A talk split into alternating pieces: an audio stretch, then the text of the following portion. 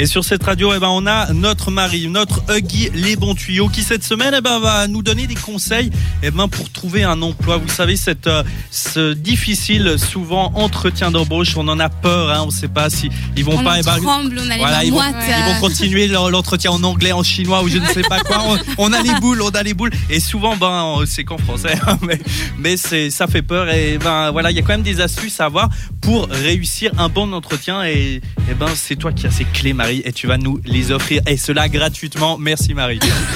voilà. Non, ce sera pas payant, je vous assure. Peut-être à la fin, je vous demanderai de, de, de mettre un peu de thunes dans mon Voilà. compte, mais Dans ça ton va. compte, d'accord. Donc le premier conseil que je donne, c'est bien de vous préparer aux questions bateau, telles que quels sont vos principaux points forts et points faibles, ou bien qu'avez-vous pensé de votre ancien employeur, ou comment vos collègues vous décrivent-ils en général, ou que pensent-ils de vous, etc. Donc un, tr- un entretien, ça se prépare, en particulier bah, quand euh, voilà, vous, vous devez vraiment être, euh, être au taquet, répondre à des questions comme ça basiques.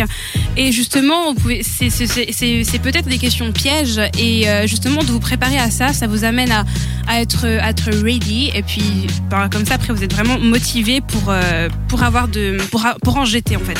Le deuxième conseil que je vous donne c'est de vous préparer aux euh, de vous préparer aux questions en fait qui sont difficiles. Donc euh, si quelque chose cloche dans votre parcours et s'il y a une incohérence qui apparaît quand vous, vous parlez de, de votre parcours en général, bah, le recruteur en fait il va mettre le doigt dessus, il va insister. Donc il faudrait que vous puissiez vous préparer en fait. à ça.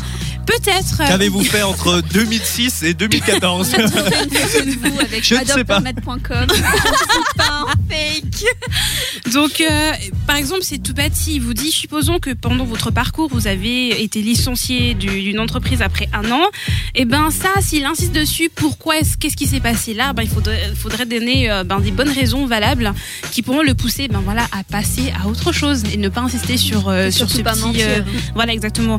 Et Le du coup, est-ce conseil. que quand, quand on s'est fait licencier, est-ce qu'il y a une phrase bateau à dire? Parce que c'est vrai que quand tu te fais licencier, en général, les recruteurs adorent le savoir, le pourquoi du comment. Alors en fait, quelle que soit la raison, euh, vous devez apporter une réponse qui est honnête et satisfaisante au, recruteur. J'étais trop bon, je coûtais trop cher.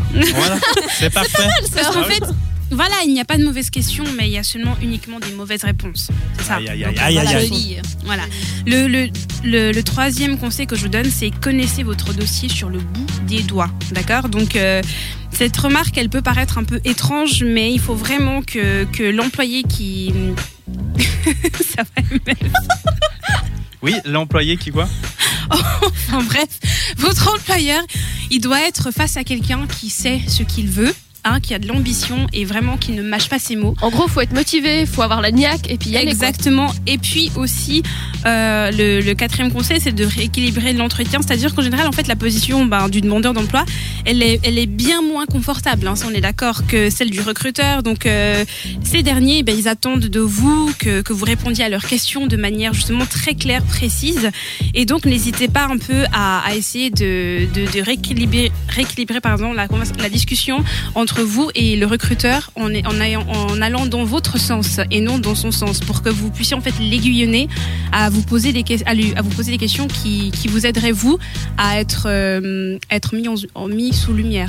Comment on dit mis en, mise en, Mise en lumière, en lumière, euh, voilà, exactement. Et le dernier conseil que je vous donne en fait, c'est faites-vous accompagner, c'est-à-dire que prenez un, un coach avant. Un interprète.